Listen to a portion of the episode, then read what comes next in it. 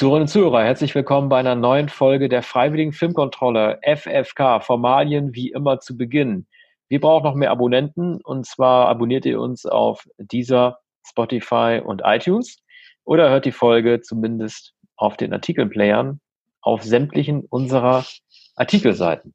In der heutigen Folge sprechen Arne Wielander und ich über die Beastie Boys Story die Lebensgeschichte des Hip-Hop-Trios Beastie Boys aus New York, die ähm, unter der Regie von Spike Jones ihre Lebensgeschichte ähm, eigentlich beim South by Southwest Video vorstellen wollten, was wegen der Corona-Pandemie ausgefallen ist und es deshalb gleich zum, als Home-Video zur Verfügung gestellt haben. In dem Fall als Premiere bei Apple Plus.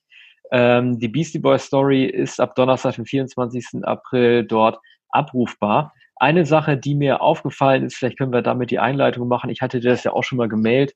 Arne, das ist, ich hatte gar nicht mehr im Blick, weil die Beastie Boys sich ja nach dem Tode äh, Adam Jauchs 2012 aufgelöst haben. Ich wusste gar nicht mehr genau, wie die jetzt eigentlich ähm, aussehen würden. Man hat die ja so lange einfach nicht mehr gesehen. Und äh, da habe ich dir mal so ein Bild geschickt. Also mir kam ja dann Adam Horowitz alias Adrock so ein bisschen vor, also für mich sah dieser ergraute Mann so ein bisschen aus wie Martin Freeman, deswegen, also den man ja kennt, äh, nicht nur von Sherlock und The Office, sondern auch als ja. äh, Bilbo Beutlin. Und ich habe deswegen habe ich geschrieben, Beastie Beutlin. Ich dachte irgendwie, ist das auf einmal Martin Freeman und was die Zeit auch mit den Menschen macht, wenn die, ich meine, es ist natürlich okay, dass sie nach einem Jahr auch nicht weitergemacht haben als du, aber was die Zeit auch mit den Menschen macht, das ist doch einfach erstaunlich, wie die jetzt aussehen. Ja, man hat sie äh, länger nicht gesehen oder hat sie nur gesehen im letzten Jahr als das Beastie Boys Buch, auch Beastie Boys Story, oder das heißt, glaube ich, Beastie Boys Buch schlicht. Beastie Boys Buch, ja. Mhm. Schlicht äh, Beastie Boys Story heißt. Man hat sie nur anlässlich der Veröffentlichung dieses schön ähm, zusammengestellten Materialbandes gesehen. Also ist natürlich eine, eine Art von äh, Biografie, auch Autobiografie. Aber sie haben in, in dem Kompilationsstil, der auch ihre Musik ausmacht, dieses Buch zusammengestellt, zusammengetragen, ähm, unterschiedliche Materialien, Tagebuchaufzeichnungen, Fotos freilich, ähm, Artefakte und ähm, Notizen, ähm, ein dickleibiges Buch, das im letzten Jahr mit einigen Aplomb auch in Deutschland vorgestellt worden. Bei der Gelegenheit haben sie Interviews gegeben. Ich erinnere mich an, an einen Auftritt sogar im Frühstücksfernsehen von vielleicht drei oder vier Minuten im Hotel. Da saßen sie am Frühstückstisch. Also in, in unverkennbarer Manier. Es wäre bei No Sleep Till Brooklyn nicht äh, möglich gewesen zur Peniszeit, ne? Dass sie jetzt sozusagen ins Frühstücksfernsehen gewandert sind. Dass man mal sieht, ja. wie, wie, wie historisierend das Ganze für, für, für die beiden auch geworden ja. ist. Aber ich meine, man war doch dann eigentlich umso erstaunlicher über diese Gestriegeltheit und diese Gezügeltheit bei dieser Präsentation. Also äh, alle reden ja mal auf Metaebene und so weiter, aber diese beiden Musiker haben ja auf dieser Bühne im Kings Theater in Brooklyn war das, das wurde glaube ich auch nicht richtig angekündigt in der Doku, äh, quasi wie ungefiltert ihre eigene Oral History erzählt, wie so ein TED-Talk kam mir das vor, wie so eine Keynote vor Jüngern.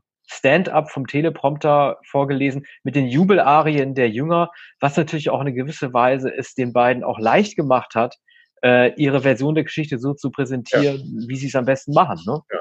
Also Sie sprechen natürlich vor der Gemeinde, Sie sprechen in Ihrem Brooklyn, in einem der Five Boroughs und ähm, ihrem, ihrem Herkunftsort, in Ihrer Heimat ähm, mit dem Filmregisseur, den Sie so lange kennen, der Videos gedreht hat, schon vor langer Zeit. Ich glaube, zur Zeit von äh, Pauls Boutique. Und, ich, äh, ich, ich glaube, ich glaube, wirklich? Ich dachte, bei Sabotage wäre es eingestiegen. Ich weiß es aber auch nicht genau.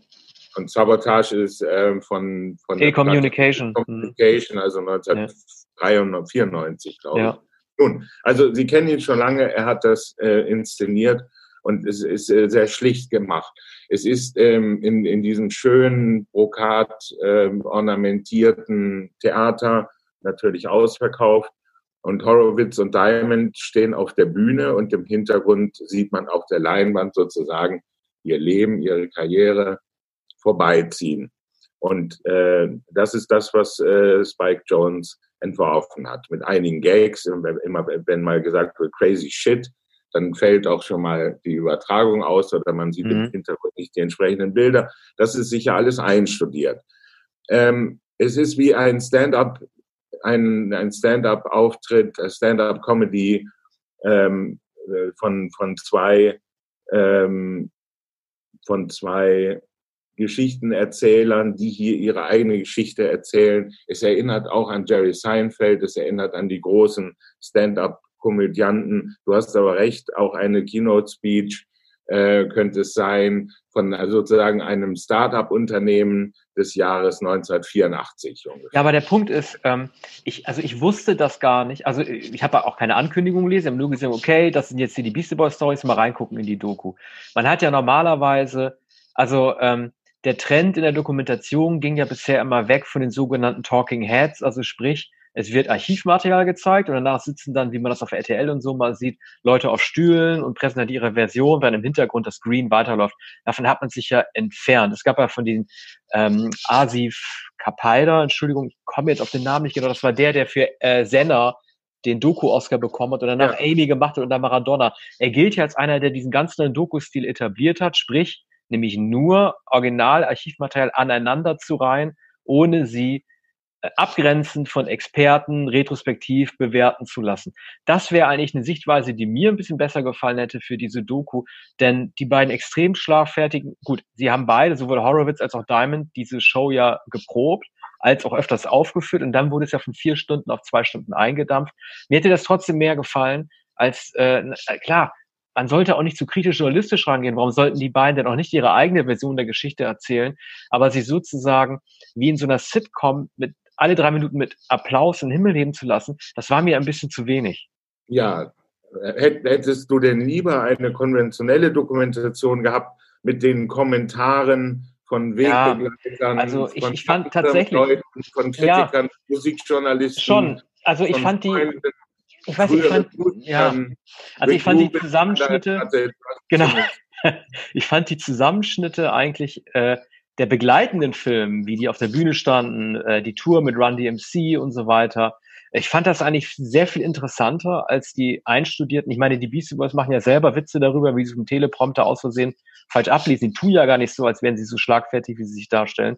Aber ich hätte, hätte das schon ein wenig interessanter gefunden, zumal ja die Beziehung mit Rick Rubin und Russell Simmons als auch der geschassten Schlagzeugerin, obwohl nicht ganz klar ist, dass sie geschlass, äh, geschasst wurde, Casey äh, Schellenbach oder Kate Schellenbach, ja auch nicht so wirklich klar beleuchtet wird. Und ähm, also mir hätte das, ich fand es irgendwie nett, die beiden Witze, Witze machen zu hören und so weiter. Und es gab ja auch diese dramaturgisch auch bewusst vielleicht zum Schluss eingebaute Szene, in der die beiden Abschied nehmen von Adam Jauch und äh, Horowitz dann auch weint, was natürlich nicht gespielt ist, aber natürlich auch erst gegen Ende, weil es ja chronologisch erzählt wird, der Beastie Boys dann auch kommt und ich ehrlich gesagt auch erwartet habe, so gemein das jetzt auch klingt, ich habe erwartet, dass Diamond weinen würde. Aber ich muss zum Beispiel, was, wo wir gerade über Rubin gesprochen haben, wo du ihn erwähnt hast, ich muss da so ein bisschen, um mal Werbung für den Rolling Stone zu machen, an äh, unsere Geschichte denken, die wir jetzt aktuell im Heft haben. Titelgeschichte Eric Clapton und da ist auch ein Porträt über die Strokes drin. Und Frederik Schwilden hat die Geschichte gemacht, wie er die Band trifft. Und ich fand eine Frage äh, besonders treffend und extrem gut in diesem guten Text. Freddy hat ähm, Julian Casablancas, den Strokes-Sänger, gefragt, euer neues Album, wer wollte das eigentlich machen? Hat Rick, ist Rick Rubin auf euch zugegangen oder war das eure Idee? Und das sagt natürlich extrem viel über Rick Rubin aus. Er ist ja der Ausgräber von vermeintlich abgesagten Künstlern. Man kennt es von Johnny Cash und von Neil Diamond. Jetzt hat er die Strokes gehabt. Und ich muss es mal einfach sagen, auch wenn es nicht wirklich zum Kontext passt, mich nervt Rick Rubin. Ich kann den nicht mehr ertragen. Und ähm, deswegen, also wie bin ich noch gekommen? Genau, er hat ja das äh, Debüt von den Beasties gemacht, License to Ill. Und äh, klar, er hat seine Verdienste und so weiter, aber diesen bärtigen Schrat mit seinen verrückten Projekten kann ihn nicht mehr ertragen. Ich weiß nur nicht, ob es bedeutet, dass ich gerne mehr von ihm gesehen hätte in der Doku oder weniger. Also die Beastie Boys wollten nicht mehr von ihm äh, sehen, nachdem äh, sie von Def Jam nicht mehr bezahlt wurden, nach ihrer Darstellung, nach dem Millionenerfolg und dem der unerwarteten, in diesen Dimensionen unerwarteten ähm, Erfolg von License Ill, äh, ihrer ersten Platte, die Ruben inspiriert hat, die Ruben produziert hat. Sie geben auch zu, dass er das, was sie als kleine Heimarbeit und als Samplearbeit entworfen haben, dass er es aufgeblasen hat, dass er es gereinigt hat, dass er einen gewaltigen Sound daraus gemacht hat und ähm, eben das Saubere, dass man dann als, als Massenprodukt vermarktet hat und, und dass sie auf einen Schlag berühmt gemacht hat.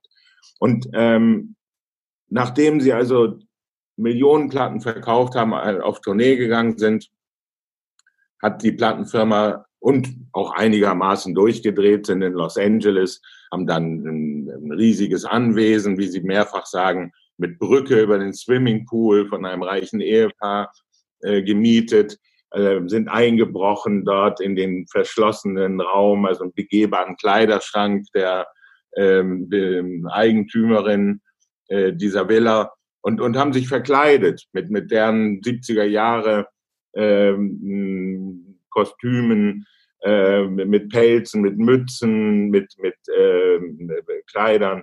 Ähm, so, hatten also viel Spaß, äh, haben eine Tournee gemacht, ähm, die zunächst kleiner gebucht war und je länger sie dauerte, desto mehr wuchs das Publikum an, von 1000 auf 2000 auf Basketballarenen und schließlich waren es dann wahrscheinlich sogar Footballstadien. So. Und haben aber die Arbeit vernachlässigt, haben nicht so bald eine weitere Platte geplant, die sie auch gar nicht in sich hatten. Sie wussten gar nicht, was sie machen sollen. Also hat Def Jam, hat äh, der, der Manager Russell Simmons, der vorher mit Curtis Blow schon gearbeitet hatte, und äh, sie waren sehr froh, dass sich Russell Simmons ihre angenommen hatte und eben Rick Rubin, den sie als Guru kennengelernt haben und äh, über dessen Mitarbeit sie auch so froh waren, der sie unter die Fittiche genommen hatte, schon etwas älter als sie, clever mit allen Wassern gewaschen. Und die beiden haben dann Def Jam gegründet, äh, waren mittlerweile enorm erfolgreich. Wir sprechen vom Jahr 86 und ähm, vom Jahr 87 etwa ähm, und haben sich dann geweigert, ähm, Tantiemen zu bezahlen, nach Darstellung von Horowitz und Diamond, weil die beiden oder weil die drei damals, auch Adam Jauch natürlich, keine weitere Platte produziert haben und sind ihnen das Geld schuldig geblieben. Die Beastie Boys haben sich selbstständig gemacht und haben dann ähm, in ganz anderer Weise die Platte Paul's Boutique ja. äh, aufgenommen, die 1990 hier steht genau. heute als Meisterwerk gefeiert. Ja. Ähm, die Platte kann man immer nennen. Man kann die Platte immer nennen. Das ist eines der meist unterschätzten Alben, sagt man und so weiter. Sie wird auch immer genannt. Die, äh, die, die, äh, tolle Vielleicht auch so gar nicht unter, unterschätzt. Von, ja, also damals natürlich, ne? Aber das ist interessant, was du jetzt, genau, was du jetzt geschildert hast, war ja sozusagen die, ähm, der Grund auch dafür, warum die Beastie Boys drei Jahre nach ihrem Debüt haben verstreichen lassen. Man muss es nochmal festhalten, unabhängig davon, dass es auch aufgrund von Streiterei natürlich so gekommen ist, ist das für eine Newcomer-Band die in den 80er Jahren ihr Debüt rausgebracht hat, eine unerhört lange Pause, drei Jahre von 86 auf 89.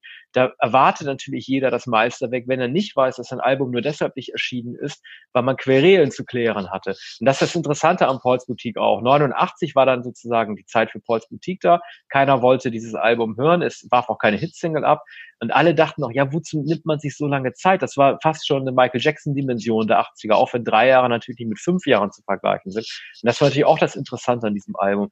Ich fand es ja dann lustig. Ich mochte am liebsten zu sehen, oder ich fand es am besten zu sehen, diese eigentlich, kann, man ja fast Independent-Phase nennen, in der die Band äh, Check Your Head dann promotet haben, als Horowitz gesagt hat, ähm, wir haben jetzt nicht mehr irgendwie Musik vor den Leuten aufführen müssen, die wir eigentlich verarscht haben, nämlich die ganzen Mallet-Träger und die ganzen Hair-Rock-Fans, sondern jetzt hatten wir in diesen kleinen Kapazitätszahlen von maximal 1000 Leuten, als es keiner mehr hören wollte zur Check Your Head Zeit, tatsächlich nur noch echte Fans, die gekommen sind, um uns zu hören. Und es gibt ganz tolle Zitate, die die da auch gebracht haben. Ich habe mir leider nicht so viele notieren können, aber sie haben gesagt, now we played anthems instead of jokes. Das haben sie ja. gesagt, and we were entering states of anarchistic Excellence. Und das stimmt. Also sie haben dadurch viel an Freiheit gewonnen, dass sie keiner mehr hören wollte.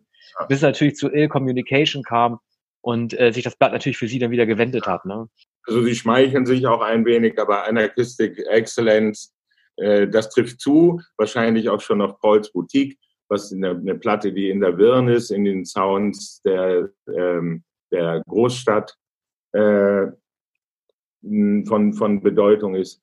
Und die die Atmosphäre einfängt der Stadt, die sie kennen, der, der Stadtviertel und, und der Menschen. Aber da waren sie noch keine Musiker. Sie sagen selbst, dass sie mit der Platte Check Your Head zu Musikern geworden sind. Adam Jauk hat, sie nennen ihn Jauk, auch in Abgrenzung zum anderen Adam, also das war immer ihr Name für, für den Freund Jauk. Der hat den Kontrabass gelernt. Adam Horowitz war ein dilettierender Gitarrist, hat sich verbessert. Und Diamond am Schlagzeug hat dann Live-Schlagzeug gespielt. Und äh, Check Your Head, äh, mit Check Your Head haben sie überhaupt erst ein Publikum gewonnen, haben ein neues Publikum gewonnen, haben das alte freilich verloren mit Pauls Boutique, haben die Kritiker gewonnen, die nun gewiss nicht äh, begeistert waren von License to Ill, die auch die Besonderheit dieser Platte, die natürlich eine scherzhafte Platte war, gar nicht äh, verstanden die Beastie Boys haben es sozusagen als Scherz gemeint. Aber wenn Sie das heute sagen, dann untertreiben Sie zugleich. Denn natürlich wollten Sie erfolgreich werden. Natürlich wollten Sie jeden Abend mit Rick Rubin, Russell Simmons und Curtis Blow und der ganzen Posse ausgehen. Die waren 19 Jahre alt. Und, und waren sogar noch jünger, bevor die erste Platte 1986 äh, aufgenommen. Ja, und sie hatten ja auch keine Chance. Ich meine, äh, man kennt ja das Video von Fight, Fight for Right to Party, No Sleep to Brooklyn. Und äh, wenn man das Video in einem bestimmten Alter sieht, und nicht nur, wenn man es in einem bestimmten Alter sieht, sondern wenn man es in den 80er Jahren gesehen hat, dann fehlt einfach auch die Abgrenzung zur Lächerlichkeit der Optik, über die sie sich lustig machen. Das konnte keiner haben. Also jeder, ich meine, jedes Video in den 80ern sah so aus, wie die Verarsche-Videos, die die gemacht haben. Wer konnte damals so klug sein zu erkennen, dass sie sich über die lustig machen, wenn dazu auch unterstützendes ja. Medienmaterial wie das Internet gefehlt hat. Man hat dieses Video einmal gesehen. Als ich es gesehen ja. habe, war ich elf und dachte, wow, die Jungs, die wissen, wie man feiert und die feiern gerne mit den Jungs, die da zur Tür rankommen und einen Vokuhila haben. Das finden die einfach geil. Es gab keine Möglichkeit, sich davon abzugrenzen, zu erklären, um wie viel klüger eigentlich diese Menschen gewesen sind. Naja, ähm, ich glaube, ich habe es als, als Jugendlicher auch missverstanden, diese, diese Band als, wie man noch Jahre später gelesen hat, Rüpel, Rotzlöffel, als äh, Firebeaster, als, als eine, eine Horde amerikanischer, äh, also so etwa wie, wie eine amerikanische Jugendkomödie, so wie Porky's ein paar Jahre vorher. Also ein hedonistisches, ähm, hedonistisches äh, Rabaukentum. Und, und das ähm, machte den, den Erfolg dieser Platte aus. So. Und ähm, man, man, hat, äh, man hat nicht Ironie erkannt. Man hat wohl das Grelle und das Übertriebene erkannt. Und das war da ja auch das, was gewirkt hat bei MTV. Es wird ja immer gesagt, so auch in dieser Dokumentation, ja, es war die Zeit von MTV, alle haben MTV gesehen. Jeder hat MTV gesehen. Und als das Video da war, nach zwei Tagen war der Song Nummer eins. Vorher war Run DMC mit Aerosmith, Walk This Way. Das war der erste große Erfolg und, und sozusagen der Durchbruch von Hip-Hop mit, mit, mit Metal Riffs, äh, die, die auch damals schon nicht mehr jungen äh, Rocker mit äh, die, die weißen Rockmusiker mit der äh, mit den äh, schwarzen Hip-Hopern. Und ähm, das war sofort etabliert. Nun haben die Beastie Boys im Vorprogramm von Run DMC gespielt. Und ähm, Adam Jauk ist mit seinem, mit seinem Bass mit, äh, äh, auf, auf, auf, die, auf die Bühne gegangen und, und ist mit, mit Aerosmith aufgetreten und ist um Luke Perry herumgetanzt oder hat ihn immer angetanzt, um neben ihm mit gebeugtem Rücken äh, die Gitarre, die Bassgitarre zu spielen. Ja, so. aber und ist das, das ist auch ja. zugleich eine ironische Geste und aber auch sein, der Impuls, einmal in so, in so, eine, in, in so eine Pose zu schlüpfen. Ich frage mich nur in solchen Momenten immer, in denen klar wird, dass jemand wie Adam Jauch sowohl die, äh, die Rockismen parodiert hat, als auch gezeigt hat, dass er mit afroamerikanischen Künstlern auf der Bühne steht. Warum dieser Aspekt, äh, heute würde man ja sagen von Cultural Appropriation, so gut wie man es findet oder nicht, die kulturelle Aneignung, warum dieser Aspekt in der Doku eine absolut äh, untergeordnete, wenn sogar nicht vorhandene Rolle spielt. Es ist ein bisschen so eine weiße Erfolgsgeschichte auch geworden. Und es wird leider überhaupt nicht darüber gesprochen, welche Probleme es für sie gegeben hat, ob sie überhaupt anerkannt wurden von der Community. Und ich finde, das fehlt. Also es wirkte irgendwie sehr harmonisch, wie sie mit Run DMC aufgetreten sind.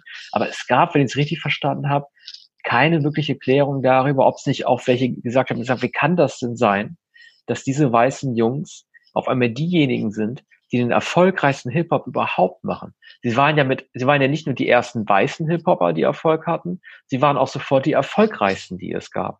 Und da gab es irgendwie mit Sicherheit auch Stimmen, die gesagt haben, irgendwie, jetzt wird uns die Stimme weggenommen und jetzt kommen diese weißen Leute und bringen das in die Charts. Ich meine, vielleicht kann man ja nicht erwarten, dass die beiden Keynote-Leute, die Stand-up-Comedians darüber sprechen. Aber als jemand, der sich für die Musik interessiert, muss man doch zumindest hoffen, dass sie darüber mal sprechen, für welchen Hindernissen sie gestanden haben. Ja, das sind natürlich sozusagen externe Argumente oder Einwände, die für Sie ähm, wahrscheinlich nicht von Bedeutung sind. Sie haben sich ja, ähm, also eingangs erwähnen Sie natürlich ähm, die, die Einflüsse. Die werden, werden auch gezeigt, die Platten von Grandmaster Flash und, und äh, die, die Platten von Curtis Blow, mit denen Sie unmittelbar zu tun haben. Russell äh, Simmons natürlich der, der schon ein Impresario war, Anfang der 80er Jahre. Also sie haben all diese Musik gehört in, in den Anfängen. Es ist auch, ähm, es ist auch die Rede von ihrer Begeisterung äh, von den Meters etwa. Ähm, aber sie haben zugleich natürlich äh, Punk gehört. Sie haben Punk gehört, sie haben Hip-Hop gehört und waren dann aber ähm, enthusiasmiert von, von, äh, von, von dem Rap, der sich entwickelte und haben dann erst diesen, die, diesen Rap-Stil überhaupt entwickelt. Die konnten das gar nicht. Aber aus Begeisterung und weil sie nun schon mal äh, von Rick Rubin unter die Fittiche genommen wurden, haben, haben sie das entwickelt. Also es war tatsächlich eine Aneignung. Ja, und es gibt ja die lustige Anekdote, dass Thurston Moore damals die immer zu Konzerten noch gefahren hat, als sie noch Punkmusiker gewesen sind. Thurston ja. Moore musste die minderjährigen Beastie Boys, auch ein Aspekt, der, der, der nicht wirklich zur Sprache gekommen ist, welche Probleme sie mit den Eltern hatten. Aber entschuldige, ich habe mich gerade unterbrochen. Nein, ich wollte gar nicht mehr ausführen. Ich bin, ich bin, bin darüber auch nicht äh, informiert aus, aus anderen Quellen, ähm, wie sie sich dazu verhalten, auch etwa in dem Buch. Ähm, es spielt in, in ihren Ausführungen keine Rolle. Also es ist, es ist der, der Aufstieg dieser Band, es ist dann die Trennung von der einzigen Musikerin. Das begründen sie. Die, die war die Schlagzeugerin, Schellenbaum oder Bach. Ja. Schellenbaum oder Bach. Jetzt nicht parat. Aber. Wir würden normalerweise zu so einem Cutter sagen, das muss rausgeschnitten werden, ja. aber ich komme jetzt auch nicht mehr drauf. Ja. Schellenbach. So. Eine, ich habe ich hab ja. vorhin auch Luke Perry gesagt, der, der Gitarrist von Aerosmith ist, äh, ist äh, heißt Steve Perry, glaube ich. Ja, Luke Perry ist Luke der, der, bei, der bei Tarantino seinen letzten Auftritt gehabt hat in ähm, Once Upon a Time. Ja. Mhm. Gut.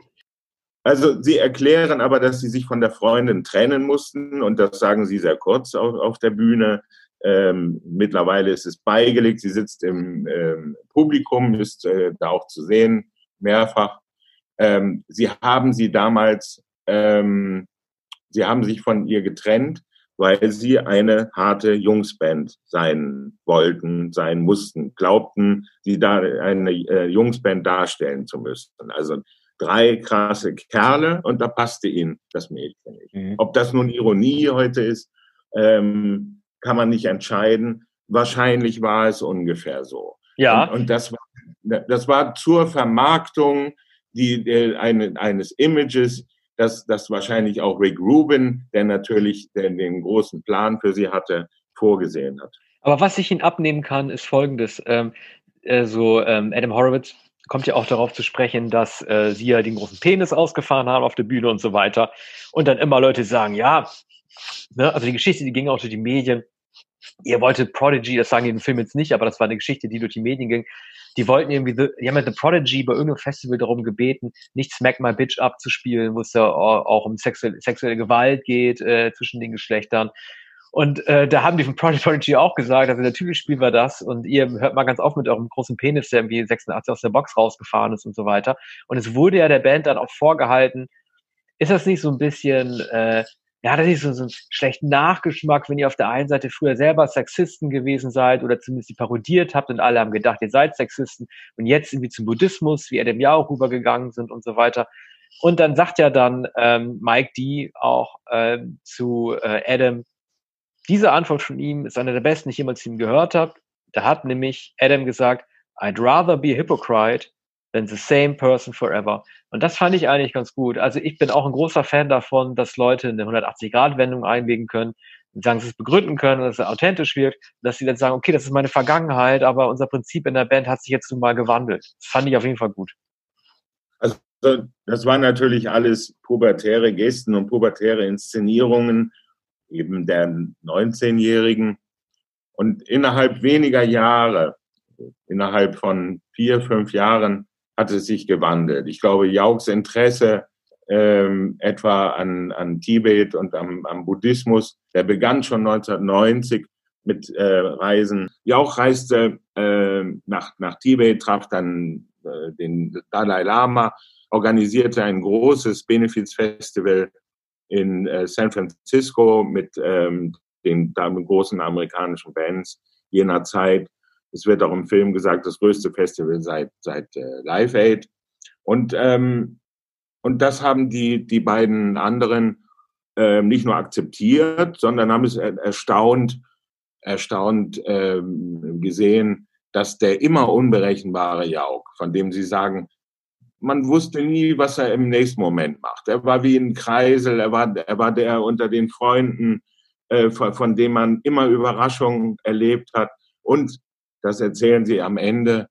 Er war, er war diese Art von Freund, der die anderen nicht nur unterstützt hat, sondern der sie motiviert hat, der, der es vermochte, sie, immer wieder zusammenzubringen und ähm, zugleich als einziger unvermutete Wege zu gehen und immer das zu machen, ähm, äh, was, er, was, was er machen wollte. Und er hat es auch immer, er hat es auch tatsächlich immer umgesetzt. Er hatte nicht nur Ideen, sondern äh, er ist ihnen gefolgt und, und war auch vor allem verantwortlich für die neue Art der, wie man damals sagte, das Live-Schlagzeug, die Live-Aufführung der Musik. Das hat mich, es mag auch eine Idealisierung. Ich wollte gerade sagen, weil der Punkt ist, als ich das gehört habe, dachte ich, jetzt haben wir zum ersten Mal ein Drittel von drei Drittel der äh, Beastie Boys erklärt. Natürlich ist es immer so, dass derjenige, der verstorben ist, die größten Meriten erhält. Aber da habe ich zum ersten Mal gedacht, jetzt haben zum ersten Mal zwei übereingesprochen und diesen Menschen auch erklärt, unabhängig von den Dingen, die man in dem Film sieht. Und natürlich gibt es jetzt niemanden, der dann aufgestanden ist und gesagt hat, aber hör mal Adam und hör mal Mike, ähm, ihr wart da für diejenigen und diejenigen. Also ich habe mir die Beastie Boys immer als Trio als drei Tortenstücke vorgestellt, die sich ergänzen und nicht, äh, äh, dass es da die herausragende Persönlichkeit gibt. Das war natürlich so ein bisschen die Krux an der Darstellung, dass es nicht wirklich deutlich werden konnte, wer welchen Antrieb dort geleistet hat, wer zum Beispiel ähm, für die Lyrics am meisten zuständig war, ob die es wirklich so aufgeteilt haben, wer der beste Musiker der drei gewesen ist, wer den besten Draht zum Produzenten gehabt hat, wer die Dust Brothers ins Board geholt hat, solche Sachen. Das hat mir ein bisschen äh, gefehlt. Aber ich würde ganz gerne noch mal kurz auf Spike Jones nochmal zu sprechen kommen. Das haben wir noch gar nicht richtig gemacht. Ähm, Spike Jones, also dieses Video von Sabotage galt ja als äh, bahnbrechend. Übrigens, Fun Fact, Sabotage ist wahrscheinlich ihr bekanntester Song, war aber keine Single-Auskopplung. Es gab das Video auf MTV, wurde aber nicht als Single rausgebracht. Auch ganz schön mutig. Dieses Video lief rauf und runter. Und für mich war es zum ersten Mal so, dass es von 94 ist es gewesen, dass man zum ersten Mal eine Persiflage auch mit den Jump Cuts und den harten Zooms gesehen hat, über eine Serie, die in den 70ern spielen sollten, dass Leute diese Popelbremsen, diese Schnurrbärte gehabt haben, diese Cops gespielt haben. Das war eigentlich fast schon so ein Tarantino-Move, könnte man sagen. Fiel ja auch ins Jahr von Pulp Fiction 1994. Und das war für mich, also Spike Jones hat das ja gedreht und Spike Jones galt ja als jemand, der sich auch selber angeblich immer gerne aus fahrenden Autos rausgeworfen hat, weil er so gerne Stuntman geworden wäre. Das war für mich also auch ein ganz prägendes Video. Ich war damals ähm, 8, äh, 19 äh, und hatte dann irgendwie gedacht, also wenn jemand mit der Popkultur so umgehen kann, ist es ein ganz, ganz besonderes Zeichen. Umso enttäuschter war ich von dieser starren Bühneninszenierung dieses Films. Ja, aber hätte Spike Jones den Film so gedreht, also so abgedreht, gedreht, wie man es wahrscheinlich erwartet hat, mit nach dem Schnipselprinzip, mit lauter Samples, mit Jump Cuts, mit ja. ähm, Nein, mit, natürlich ja, nicht, das wäre auch albern, aber die hätten ihn gar nicht nehmen brauchen Die hätten ihn nicht nehmen brauchen. Die hätten ja im Grunde genommen nur drei Standkameras hinstellen müssen. Das fand Ja. ich halt irgendwie Also sie wollten sicher gern den mit ihnen befreundeten Regisseur, der auch eine, eine Berühmtheit ist und der aber in zuletzt nicht mehr so spektakulär war mh, wie um die Jahrtausendwende und noch einige Jahre danach. Den wollten sie sicher beschäftigen und, und sie haben ab- wahrscheinlich absichtlich dieses Stand-up-Comedy-Konzept und, und diese leere Bühne, die übrigens ja erinnert an den größten Konzertfilm und der damals Avantgarde war, äh, Stop Making Sense von den Talking Heads, von Jonathan Demme inszeniert. Am Anfang die leere Bühne, äh, David Byrne, der Ghetto Blaster. Dann wird die Bühne immer mehr gefüllt, aber ohne jedes Brimborium, ohne äh, Szenen hinter der Bühne. Du willst also sagen, der ist noch besser als Sign of the Times. Ähm, ob ich das sagen möchte? Ja. Ja. Ja, er ist besser als Sign of the Times. Ich habe Stop Making Sense nämlich gar nicht gesehen. Ich habe Ah. ihn noch nie gesehen, ja. Also, du meinst, ob, ob Stop Making Sense ein besserer Film ist Ja. als äh, Sign of the Times? Genau. Ja. Mhm. Das habe ich gesagt. Ja, Das habe ich damit gesagt, weil, weil Ja. ich sagte, äh, indem ich sagte, äh, der äh, wahrscheinlich beste Konzertfilm. also Aber mir tut es, es ist ja nur anders als Sign of the Times, anders als äh, die, die allermeisten Konzertfilme. Ist Stop Making Sense ähm, nur ein Konzert. Es ist ein abgefilmtes Konzert.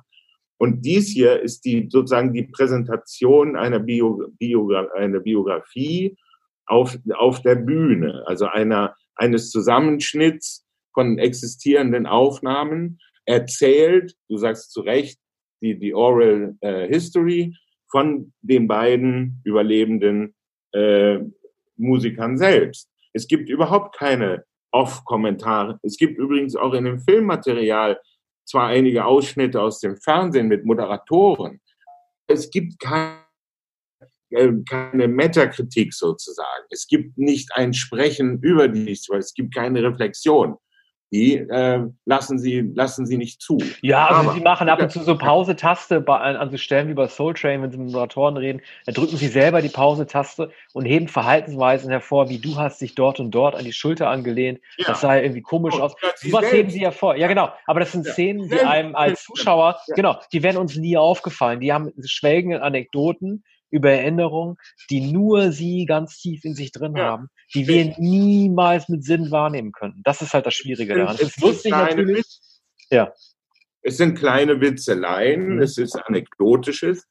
Die machen sich noch immer in, in einer freundschaftlich ähm, mh, anstupsenden, frotzelnden Manier äh, lustig darüber, wie sie damals gewesen sind. Übrigens auch, wie sie den ähm, ganz generösen schwarzen Moderator dieser Soul-Sendung äh, Genau, die Stelle meinte ich auch. Mhm. ganz aggressiv und überkandidelt. Ja. Er war sehr freundlich zu ihnen, hat sie immer eingeladen und sagt in, in dem Moment auch, äh, als die vier da, äh, ich glaube, äh, wahrscheinlich war Money Mark der, der vierte, der Keyboard-Spieler, ähm, sind kostümiert da aufgetreten und, und waren einigermaßen rüpelhaft. Es wird bei, auch mal äh, gesprochen über Alkohol und äh, Drogen. Sicher ähm, haben, haben sie äh, sehr viel Haschisch geraucht. Aber der Kommentar war lustig, weil sie meinten doch, hier sieht man, jeder sah aus, als spielte Ja. er in einer anderen Band. in einer anderen Ne? Band. Das fand ich echt toll. Naja, Das ist eine gute Beobachtung. Ja, aber ich fand es irgendwie ganz nett. Aber Arne, findest Sie- du nicht? Also, sind alle lustig, lustig Ja. angezogen. Das, das war Ja. vielleicht. wann- also Adam sah war- nie aus wie ein Hip-Hopper. Also es war nicht ganz am Anfang ihrer Karriere, sondern Ja. es war einige Jahre später, glaube ich. Und Aber du- so, Ähm, ich will mit dir nochmal ganz kurz über, über Spike Jones nochmal sprechen. Was ist mit dem Menschen passiert? Er hatte äh, mit Being John Malkovich äh, einen, seinen sofortigen Durchbruch mit seinem Regiedebüt gefeiert, mit dieser sehr kreativen Idee von John Malkovich. Jeder kennt den Film. Adaptation, drei Jahre später, hat sofort Oscar-Nominierung gebracht. Übrigens auch lustigerweise für Nicolas Cage die letzte Nominierung, bevor er dann in den B-Sektor abgeglitten ist. Meryl Streep. Äh, ich mochte Adaptation auch wirklich äh, gern. Und danach gingen die Probleme für ihn los. Er hat sechs Jahre gebraucht, um die Verfilmung von Where the Wild Things Are zu stemmen, von dem Kinderbuch, wo alle gesagt haben, ne, also das ist irgendwie fast so, so paraphr oder, oder ähm, alle haben, also alle haben nur das Gleiche. Haben ja, das Buch besteht nur aus 46 Wörtern. Wie kann man daraus einen Film machen? Also richtig blöde Kommentare und so weiter. Das Problem, ich weiß nicht, ob du den gesehen hast, bei Where the Wild Things Are, war ja, dass Spike Jones ursprünglich vorhatte, die Riesenmonster entweder nur per Stop Motion oder per Puppen zu bringen und nicht per Computereffekte. Und nach sechs Jahren kam dieser Film, er hat Riesenstreitereien gehabt mit dem Studio und hat einen Film gemacht, den veröffentlicht, der gut war, aber leider überhaupt kein Erfolg gewesen ist. Und das hat ihn so ein bisschen aus der Bahn geworfen. Danach kam ja. noch Her mit, mit Jacqueline Phoenix, der auch sehr kreativ war, aber so richtig Fuß gefasst hat er nicht mehr. Und äh, deswegen war ich so ein bisschen enttäuscht von Spike Jones. Du hast recht. Es wäre natürlich lächerlich, wenn er jetzt versucht hätte, den verrückten Spike Jones zu machen und auf totale Brainfuck-artige, äh, äh, so wie Gondry oder so halt so, Film, also so einen Film zu drehen, der irgendwie die Beastie Boys so zeigt, wie sie halt nicht stringent ja. zu erzählen werden. Völlig richtig. Aber irgendwie, als ich den Namen Spike Jones gehört habe, habe ich mehr Glitzer äh, erhofft, als er letzten Endes gezeigt wurde. Es wurde zu offensiv mit seinem Namen geworben, fand ich. Ja, ähm, man kann es ihnen nicht verdenken, dass sie auf Spike Jones hinweisen. Sie müssen ja auf Spike Jones hinweisen, denn er ist der Regisseur des Films. Sie haben es ihm anvertraut und, und es ähm, wird, wird dem Film natürlich nützen und es wird hoffentlich äh, Spike Jones, hoffentlich den Beastie Boys nützen.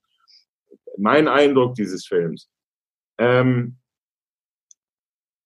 wenn man wenn man seit 25 oder 30 Jahren ähm, Dokumentationen über Rockbands sieht, naturgemäß immer mit einigem Abstand, es sind die von Jahrzehnten, es sind die großen Erfolge schon da, es, äh, es wird chronologisch erzählt, wie alles begann, meistens wird die Kindheit erzählt, die Jugend, wie die Band sich zusammenfand, dann äh, die ersten Erfolge, dann die Band wird größer und größer und größer. Also, Led Zeppelin, Rolling Stones. Gerade gibt es eine große Dokumentation über ZZ Top nach 50 Jahren. Wir haben gerade gesehen 50 Jahre Queen, stundenlang. Dann erste Probleme, ähm, alles wird zu groß, es wächst über den Kopf. Der Mensch. Aber Arne, ganz kurz, 50 Jahre, ja. ne? Mhm. Die gibt bestimmt seit 50 Jahren, Queen. Ja. Aber die haben noch nicht vor 50 Jahren ihr Debüt rausgebracht, vor 73. Also es werden jetzt ja. die Jubiläen zusammen gebastelt. Wahrscheinlich der erste Proberaumauftritt, der zum Jubiläum hochgehamstert ja. wird. Das ist doch total bescheuert. Ja. Ich glaube, Sisi Top sind zum ersten Mal 1969 zusammen aufgetreten. Das Debütalbum datiert, glaube ich, von 1971. Aber das gehört ja auch dazu, dass sobald es möglich ist, ähm, die 40, die 50 Jahre irgendein Jubiläum gefeiert wird für mittlerweile auch schon das 25. oder 20. Jubiläum einer Band. Das reicht allemal, um das Debütalbum aufzuführen, damit eine ganze Tournee zu veranstalten, an eine Platte zu erinnern, an, an die Anfänge zu erinnern, die meistens ja drei oder vier Jahre ähm, der ersten Platte vorangingen. Ähm, damals, früher war, dauerte es wahrscheinlich weniger lange, heute sogar etwas länger. Aber was ich sagen will, wir kennen diese ähm, konventionellen ähm, Dokumentationen chronologisch. Es sprechen dann ähm, der, der Manager, der, der Tourbegleiter, es sprechen Fotografen, es sprechen Produzenten, es sprechen die Toningenieure und das sind die Talking Heads und ähm, oft parodiert in, in Mockumentaries. Und ähm, und alle loben und alle erzählen von Exzessen, alle erzählen von, äh, von Drohungen, von unglaublichen Ereignissen, erzählen von Zerwürfnissen in der Band. Dann war die Band ausgebrannt, die war eigentlich schon am Ende nach, nach fünf oder sechs oder sieben Jahren. So. Und, und diese Mythenerzählung, diese Legende, dachte ich, würde hier nicht erzählt, weil die beiden selbst erzählen und weil es ironisch gebrochen ist. Und dann im Verlauf des Films, je mehr man, je mehr sich Platte an Platte reiht und es heißt, und dann schlugen wir ein neues Kapitel auf. Und es ist der, dieser Film auch tatsächlich in Kapitel gegliedert oder der Vortrag ist nach Kapiteln gegliedert. Dann, dann war ein ganz neues Kapitel und dann wird, wird einmal gezeigt, dann steht, steht auf, auf der Leinwand, äh, neues Kapitel. Neue ja, aber die Leute jubeln und die wissen gar nicht, was ja. kommt. Das ist doch das. Ja, ja genau. Mich halt also, einfach genervt. Viel noch mit der Erwartung des Publikums. Aber es ist es ist eben doch konventionell. Es ist genau die Erzählung einer Rockband, wie sie immer erfolgreicher wurde, wie sie, äh, wie sie dann ausgebrannt war, wie die Erwartungen an Pauls Boutique hoch waren und es passierte nichts. So, so erzählen sie es. Und dann Zumal man ja auch streng genommen, das ist ein wichtiger Punkt. Streng genommen muss man ja sagen, dass äh, Sie sagen ja selber im Film, Hello Nasty war ähm, Ihr Lieblingsalbum, das haben Sie selber gesagt äh, oder zumindest sagt das Mike D. Ja. Und äh, ich weiß, diese Platte wurde ja auch mit hohen Erwartungen ähm, angekündigt, ne? die erste Platte nach Ill Communication. Das erste, was man zu hören bekam, war der äh, Dust Brothers Roboter aus Where It's At von äh, Beck, der zwei Jahre vorher kam. Das war schon sehr enttäuschend. Ich, ich, ich bin kein Experte dieser Platte und vielleicht ist sie tatsächlich ihre beste. Aber, wo du gesagt hast, diese Chronologie des Erstaufstieg, dann Fall, die Drogen und so weiter, dann Comeback und so weiter. Diese Art von Wellenförmigkeit, die letzten Endes oben aufhört, die war bei den Beastie Boys faktisch nicht gegeben. Alle haben gesagt, okay, To the Five Boroughs, das ist so das New York-Album der Beastie Boys-Fraktion und äh, auch sie wollen jetzt irgendwie ein Denkmal für New York machen, tolle Album, aber danach gab es noch Hot Sauce Committee Part 2, das niemand gehört hat. Also streng genommen sind sie nicht auf einem High geendet, sondern auf einem Mittel, also nicht auf einem Low, sondern auf so einem Mittel sind sie halt äh, letzten Endes geendet. Und äh, wir hatten ja schon darüber gesprochen, das ist ja auch gesagt, es ist schwer, äh, das ist auch eine Binsenweise, aber du, aber du hast völlig recht, du hast es einfach nur hervorgehoben. Es ist schwer, ähm, natürlich im Hip-Hop auch älter zu werden und da was zu machen. To the Five Boroughs war äh, als Statement mutig, weil es zum ersten Mal irgendwie sowas wie eine Chronik der Stadt gewesen ist, einer Band, die da schon seit mehr als 20 Jahren oder 25 Jahren Musik gemacht hat. Aber die Beastie Boys haben letzten Endes nicht äh, es geschafft, als Band abzutreten, natürlich unfreiwillig, man weiß nicht, was noch gekommen wäre, aber als Band aufzutreten, ja. die auf der Höhe abgetreten ist. Ja, also sie haben sich, sie haben sich natürlich entwickelt, aber sie haben sich nach Ilkium Communication nicht mehr entscheidend entwickelt. Ich, ich denke, Hello Nasty war sogar ein Rückschritt.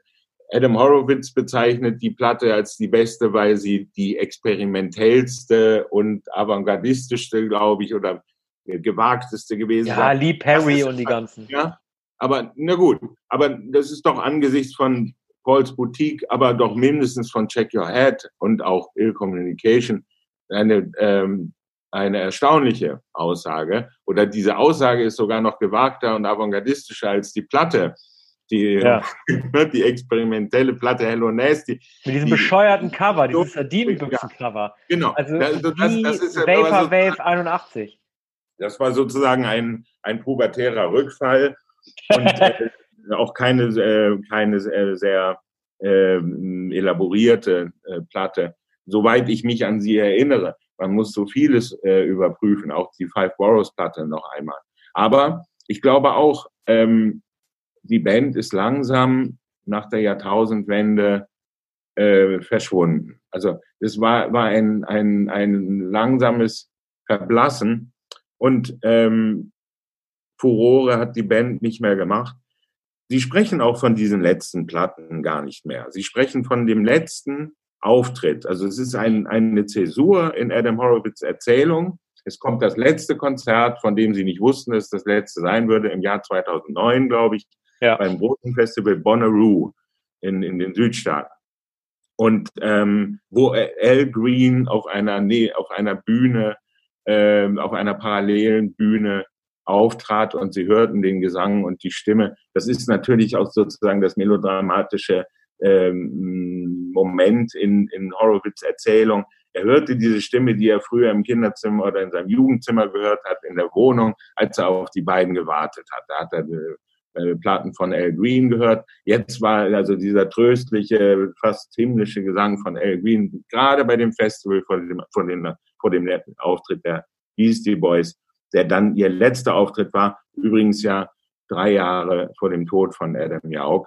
Und bei dieser Gelegenheit, er, er zitiert aus dem Beastie Boys Buch, setzt sich ähm, einmal auf den Bühnenrand, um das zu erzählen, ähm, wohl auch um Halt zu haben und kann es aber dennoch nicht richtig zu Ende bringen und schaut dann Hilfe suchen zu Mike Diamond, äh, der dann weiter erzählt und ähm, äh, Horowitz ähm, erhebt sich dann wieder vom Bühnenrand und, und geht wieder auf, auf die Bühne. Und auch dann fällt es ihm schwer, äh, eine Passage zu erzählen und, und er wendet sich wieder an Mike Diamond, dem man, dem, dem man auch ansieht, ähm, wie, wie es ihn an, anfasst, ähm, vom Ende der Beastie Boys zu erzählen und vom Tod von Adam Yauch.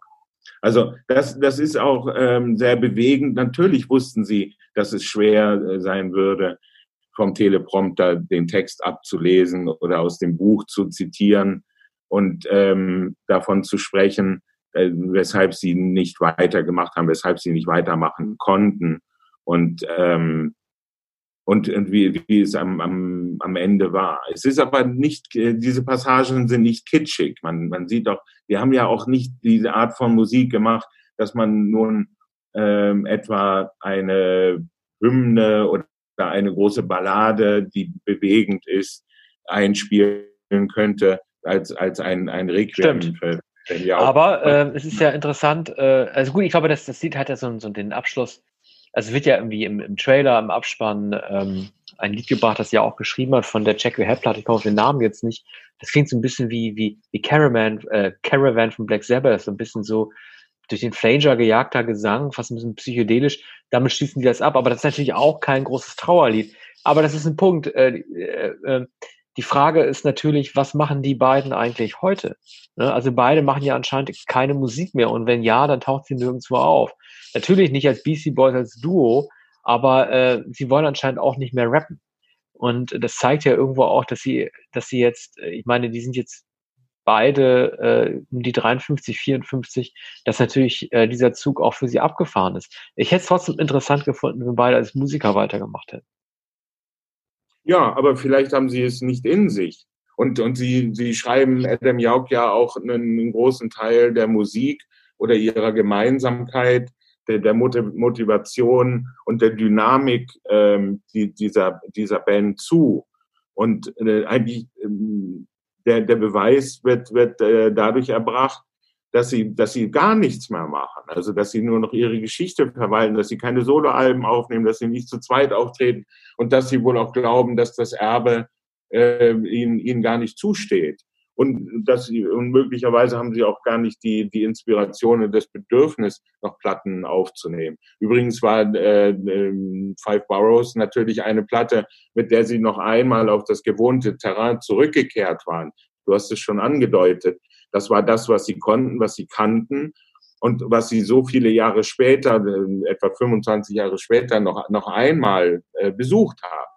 Und ja. das war und eine äh, nostalgische Freude, auch bei vielen Kritikern, die gesagt meine, haben, na, jetzt sind sie zu Pauls Boutique zurückgekehrt. Ja, aber ist das nicht irre? Aber noch die anderen Gebiete also, außer, neben Brooklyn eingemalt. Ich fand, also die äh, erste Single der Platte ist ja Ch, Check It Out, was normalerweise eine Redewendung ist, das ist so wie wenn Rockband jetzt auftreten würde und sagen würde, hey, oh, let's go oder let's rock it oder so. Also sozusagen mit dem Vokabular des Hip-Hop sowieso spielt. Also extrem große Selbstbewusstsein, was sie damit gezeigt haben, mit diesem fast schon floskelartigen Begriff zu starten. Aber ich mochte zum Beispiel auch das Cover von To the Five Boroughs. Also äh, so mittelmäßig wie die Platte auch war, ich fand es irgendwie auch ganz toll, dass sie dieses New York-Album gemacht haben. Das ging so ein bisschen in die Tradition von Lou Reed mit New York oder von äh, Simon Inga Funke mit äh, Concert in the Park. Also sie waren sich ihre Stellenwert für diese Stadt schon bewusst. Und allein zu sagen, to the five boroughs, also etwas als Widmung auszuschütten, das machst du ja auch nur, wenn du auf einem Podest stehst. Also die wussten schon genau, was sie für die Stadt getan haben und was sie sich jetzt leisten konnten. Das fand ich als Statement schon extrem toll. Ja, aber Sie müssten natürlich auch äh, fragen oder Sie wissen ja auch, was das, was die Stadt für Sie getan hat, wie es alle wissen, die New York Platten gemacht haben. Natürlich liebst du auch New York City, äh, Ghost and Flowers von ähm, äh, von Sonic Youth. Ob ich die und, liebe? Nee, ich mag die überhaupt nicht. Du magst sie nicht? Nein, die habe ich doch in unserem äh, äh Ranking ja. in dem Buyers Guide als äh, ja, schlechte Platte. Ja. Es ist wahr. ich, ich, muss mich korrigieren. Ja, kein andere, Problem. Andere mögen diese, diese ja, Platte. Ganz furchtbares und, Album. Ja, ja. Und halten, halten, sie für sehr unterschätzt. Also ein unterschätztes, äh, elegisches äh, Spätwerk. Nein, ich muss mich korrigieren, aber wir lieben das Konzert äh, The Concert in Central Park von Simon ja. Garfunkel natürlich, wir lieben Manhattan von Woody Allen und ähm, so vieles, was mit New York zu, und natürlich äh, die Alben von Lou Reed und von Susan Vega und wie viele kann man nennen, Television, Talking Heads und so weiter. Dennoch, ich war äh, von, von dieser Platte auch gerührt, aber es, es, es war eben ganz und gar das Terrain, das man von, von ihnen gewohnt war. Jetzt mit so vielleicht halb imperialer Geste oder äh, auch mit der Sentimentalität derjenigen, die älter geworden sind und, und die sich noch einmal besinnen auf diese Heimat. Ähm, Sie haben ja einige Jahre in Los Angeles gelebt. Also in, in der Zeit des Größenwahns nach Fight for Your Right to Party sind Sie, wie wir vorhin schon gesagt haben, nach Los Angeles gegangen, haben da diese Villa gemietet, haben dann etwas außerhalb äh, des Zentrums ähm, in, in einem ähm, nicht bekannten, nicht berühmten und nicht glamourösen Stadtteil ein Studio gegründet und, und haben da dann äh, eine Weile gearbeitet. Und Adam Jauch war dann der Erste, der nach New York zurückgekehrt ist. Und natürlich war Los Angeles nicht äh, die Stadt, in der sie leben und arbeiten wollten. Und so blieb es immer. Wobei die Fotos immer besser aussahen, fand ich. Also die Fotos, die sie eingeblendet haben, wenn sie sich so runterbeugen in einer auf dem Kamera, auf dem Boden positionierten Kamera, wo man diesen strahlenblauen ja. Himmel und drei Palmen, wie sie von links rechts ins Bild kommen, sieht. Ich fand, ja. dass sie ästhetisch gesehen also eine fast, fast noch bessere Los Angeles Band gewesen sind als diese schwarz-weiß Fotoband, die sie äh, vor den Graffiti-Wänden der New Yorker Hochbahn zeigen mit Run DMC. Also ja. ich fand sie als LA-Band fast noch ansprechender. Es war natürlich auch der Umschlag der späten 80er in die 90er Jahre. Ja. Sie mhm. haben bei Preuß Boutique zum ersten Mal diese Fischaugenfotos gemacht und all, alles durch die Fischlinse. Sie wollten keine professionellen Fotografen, keine glamouröse Fotografie und haben dann einen äh, Freund beauftragt, der die Fotos selbst gemacht, also frühe Selfies eigentlich. Und, und diese Art von Ästhetik, die sich dann ja auch äh, bei anderen Bands etabliert hat, äh, die haben sie mehr oder weniger mit begründet. Also hat sozusagen auch Grunge vorweggenommen, als es dann eigentlich nur noch äh, solche Fotos gab.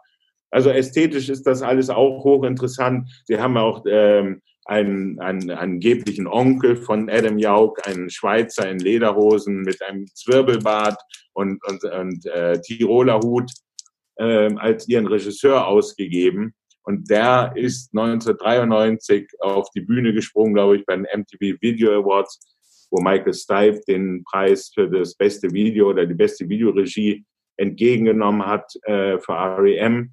Und äh, da hat, äh, ähm, hat dieser Onkel, der glaube ich äh, hum, Humburger oder dergleichen heißt, also so genannt wurde, hat dann protestiert, ist ans äh, Pult gegangen, denn ähm, das, das Video der Beastie Boys war auch nominiert. Ich weiß gar nicht, es war für Sabotage. Das muss Sabotage gewesen sein. Und ich glaube, wer ah, gewonnen hat, war ja, also Stipe. Da, da, hat der Schweizer Onkel ja ein, eine Protestnote gesprochen und dann trat Mike, Michael Stipe ans Mikrofon und sagte, wow. Und dann bricht aber die, der Ausschnitt. Ja, das war, äh, also die haben nicht gesagt, welches Video von REM nominiert gewesen ist. Es muss aber Everybody Hurts gewesen sein weil darüber haben ja alle geredet. Man on the Moon wäre auch, der Drive wären auch Möglichkeiten gewesen. Ich glaube, ich glaube man hört im Hintergrund ähm, Everybody Hurts. Ja, und das, das war natürlich eine tolle äh, Idee. Die Leute sitzen im Stau und steigen auf ihr Dach und also bei Everybody Hurts jetzt und tanzen dann.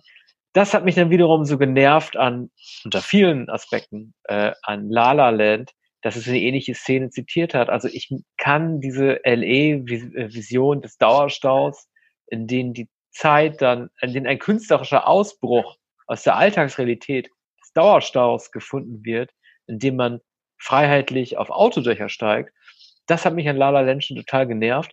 Aber ich glaube, dass äh, war das nicht auch die Tochter von äh, David Lynch, die, die, die Regie gemacht hat von äh, Everybody Hurts?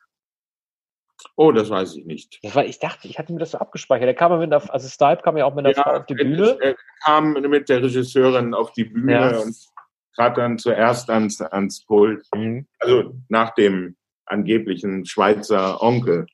Ja. Der zuerst ans Pult getreten ist. Also, aber das war noch einmal Klamauk und aber eine lustige äh, Geste, die damals bei, bei MTV noch äh, möglich war, als es schon als alles von Bedeutung war und ein Preis für die für das beste Video und für die beste Videoregie äh, eine gewisse äh, ein gewisses Renommee versprach. Man hätte von den Beastie Boys ja auch erwarten können, dass sie gar nicht dahin gehen. Im Übrigen ja auch von Michael Stipe, der auch düster mit, mit äh, unter einer, tief in die Stirn gezogenen Schirmmütze mhm. da erschien. Aber das, ähm, das, das brachte ein, ein, ein großes Renommee und schien auch den Musikern da bedeutsam zu sein und ja auch den Filmkünstlern. Spike Jones hat sich ja schließlich auch so qualifiziert. Nun, ähm, ich merke, wir, wir sind etwas uneins in, in der Beurteilung des Films. Ich, ich wusste vieles nicht, ich wusste das Allermeiste nicht und habe es auch deshalb mit Interesse gesehen. Also die, die Chronologie ähm, habe ich, hab ich gern verfolgt. Ich kannte viele Ausschnitte nicht. Ich kannte, ich kannte kaum die Videos. Auch Sabotage war, war kein Video, das ich damals gesehen habe. Keine äh, Musik übrigens, die ich gehört habe. Check Your Head äh, war, war eine Platte, die damals jeder gehört hat. Und Ill Communication auch. Bei Hello Nasty ähm, war, war ich ähm, nun enttäuscht, ohne große Erwartungen gehabt zu haben oder vielmehr die Erwartung, naja, dass ähm, Ill Communication fortgesetzt würde. Ja, und Hello als Klamauk-Platte. Ich weiß gar nicht, ob Hello Nasty als Doppelalbum erschienen ist oder äh, nur als einfach CD, aber es war eins dieser typischen 90er Jahre CDs, die schon äh, massiv an die 80-Minuten-Grenze gestoßen sind. Und natürlich sieht es immer ganz toll aus, wenn man drei Musiker in diesen äh, äh, Sicherheitsanzügen durch eine Stadt marschieren sieht, während Passanten ähm, links und rechts erstaunen über diese New Yorker Gestalten, die da rumlaufen. Das sieht immer wie so eine, wie so ein äh, Guerilla-Taktik des Videodrehs aus, dass keiner weiß, was da wirklich passiert, wenn diese drei halt irgendwie durch die U-Bahn marschieren und alle links und rechts in ihren Einkaufstüten gucken. Aber letzten Endes deuten ja diese Art von Videoaufnahme auch nur darauf hin, dass es so spontan nicht gewesen ist, sondern nur so inszeniert gewesen ist. Also die Beastie Boys haben mit dem Intergalactic-Video aus Hello Nest ja schon so ein bisschen ihre Stadt für sich deklariert und erobert. Da hat man schon gemerkt, dass sie wussten, dass sie jetzt mit dem, mit dem Geld des Major-Labels einen Ruf zu verteidigen hatten. Äh, die wussten, was sie zu verlieren hatten. Die wollten ja nicht nochmal, so wie mit Pauls Boutique, nach Ill Communication, so äh, äh nach, ähm, ähm, wie ist die erste Platte noch? Äh, Life to Ill, so abkacken. Die wollten natürlich ihren Platz verteidigen und deshalb wurde ja auch Hello Nasty so derart opulent auch gefeiert. Aber auch das sind ja Videos, äh, äh, die ähm, man sich nach nachher noch noch angucken kann. Ich bin schon erstaunt, dass du Sabotage nicht gesehen hast. Es hat also lief damals eigentlich wirklich auf MTV und überall äh, auf Heavy Rotation. Ja, ich habe nicht MTV gesehen. Ah, okay. Umso, umso ist Viva äh, gegangen. Ja, umso interessanter war es, war es äh, jetzt für mich. Also ähm, ein, ein Terrain, das, das mir ähm, nahezu unbekannt war. Umso lieber habe ich es gesehen. Vielleicht bin ich genau der Zuschauer, die, äh, den diese Dokumentation braucht oder der, der damit gemeint ist. Aber natürlich auch der Eingeweihte, der sich noch einmal ähm, vergewissern will, was es damals gewesen ist. Und die Anfänge haben wahrscheinlich die wenigsten erlebt, jedenfalls die Jüngeren nicht, denn äh, das war ja 1986 und License to Ill und Fight for a Right to Party, das sind ja schon archäologische, ähm, archäologische Ausschnitte äh, einer Kultur, die damals ähm, erst im Werden war und, und die man, die man heute mit, mit Staunen und mit, mit großen Augen äh, betrachtet. Das ist alles schon historisch und sie sind Historiker ihrer selbst. Du sagst es, sie sind 53, 54 Jahre alt etwa ähm, was übrigens ja auch erklärt, dass sie etwas graumeliert sind, aber durchaus, ähm, durchaus biegsam, geschmeidig und äh, sicher ruhiger geworden, aber sie machen, äh, machen noch immer die, die Scherze und ähm, in guter Kam Kameraderie, kann man sagen. Mhm. Und das Publikum natürlich äh, freut sich, sie noch einmal zu sehen. Alle sind einverstanden. Aber natürlich schauen nicht Leute einen Film oder werden eingeladen oder äh, gehen dorthin, die etwa in Opposition äh, zu der Band äh, ist, sind, die, die dort äh, gefeiert wird. Handverlesene Publikum. kann man ja nicht erwarten, dass ein kritisches Publikum dann äh, protestiert oder äh, Nachfragen stellt. Ne? Also das soll, soll schon eine, eine Feier sein. Schwülstig ist es, ist es nicht. Das stimmt, ja. Äh, okay, ich würde sagen, wir haben die BC Boys für heute geschafft. äh, so oder so, es läuft auf ähm, Apple Plus. Damit auch eine Gelegenheit, wenn man sich, falls man sich nicht mit äh, den Serien, die da laufen, beschäftigen möchte, zumindest mit so Standalone-Dokus auseinanderzusetzen. Ähm, wir hatten ja in der letzten Folge schon angekündigt, dass wir den Elephant Man als nächstes machen. Ich glaube, jetzt ist der Elephant Man reif für unsere nächste Sendung. Wir wollen keine hohlen Versprechen machen, aber wir haben den fest in Planung. Darauf könnt ihr euch schon mal freuen. Ja, das wird die äh, nächste Sendung sein und zwar definitiv noch einmal okay. die Toy Story bei Apple Plus am 24. April. Genau. Da beginnt es zumindest, man wird es ja auch später noch dort sehen können. Ja. Alles klar. Bis zum nächsten Mal. Ja, vielen Dank. Bis bald. Tschüss.